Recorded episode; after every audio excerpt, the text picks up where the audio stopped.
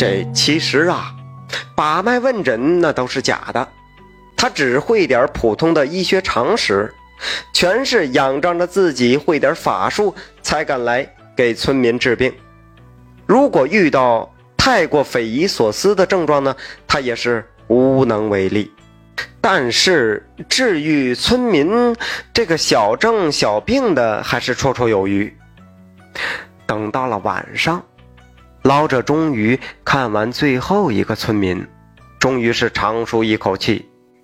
看到那些村民欣喜的背影，老者觉得值，终于露出了欣慰又开心的笑容。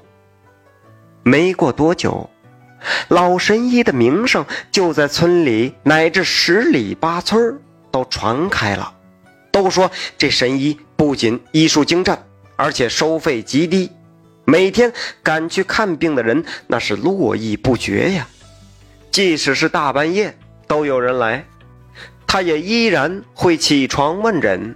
有时候啊，甚至是熬夜一直到天亮，不辞辛苦。这青云村的村长看着老者的药丸，就起了贪念，他觉得。要是自己学会了炼制丹药的方法，哎呦，那得挣多少钱呢？后来他知道了老者每隔一段时间都要上山采药，于是他打算跟梢。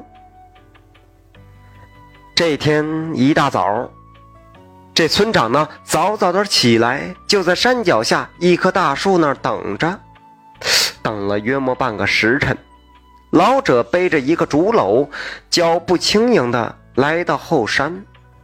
等到了后山，老者一看四下无人，放下背篓，往前一步，就变成了一只白狐，飞快地向山上跑去了。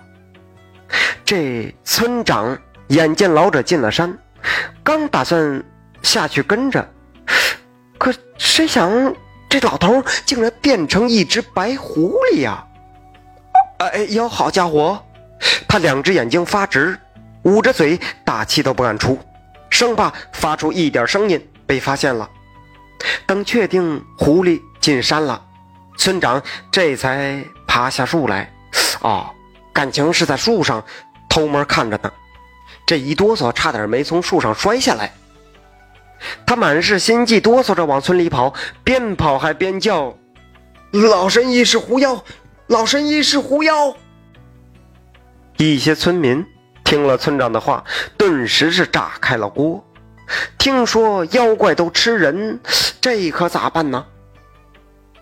那个之前肚子疼的村民也说了：“我家太爷爷是有名的道士，传下来几张符，说是能够禁锢妖怪。”还能封掉他们的道行，要不然我明天拿出来，咱们去对付狐妖。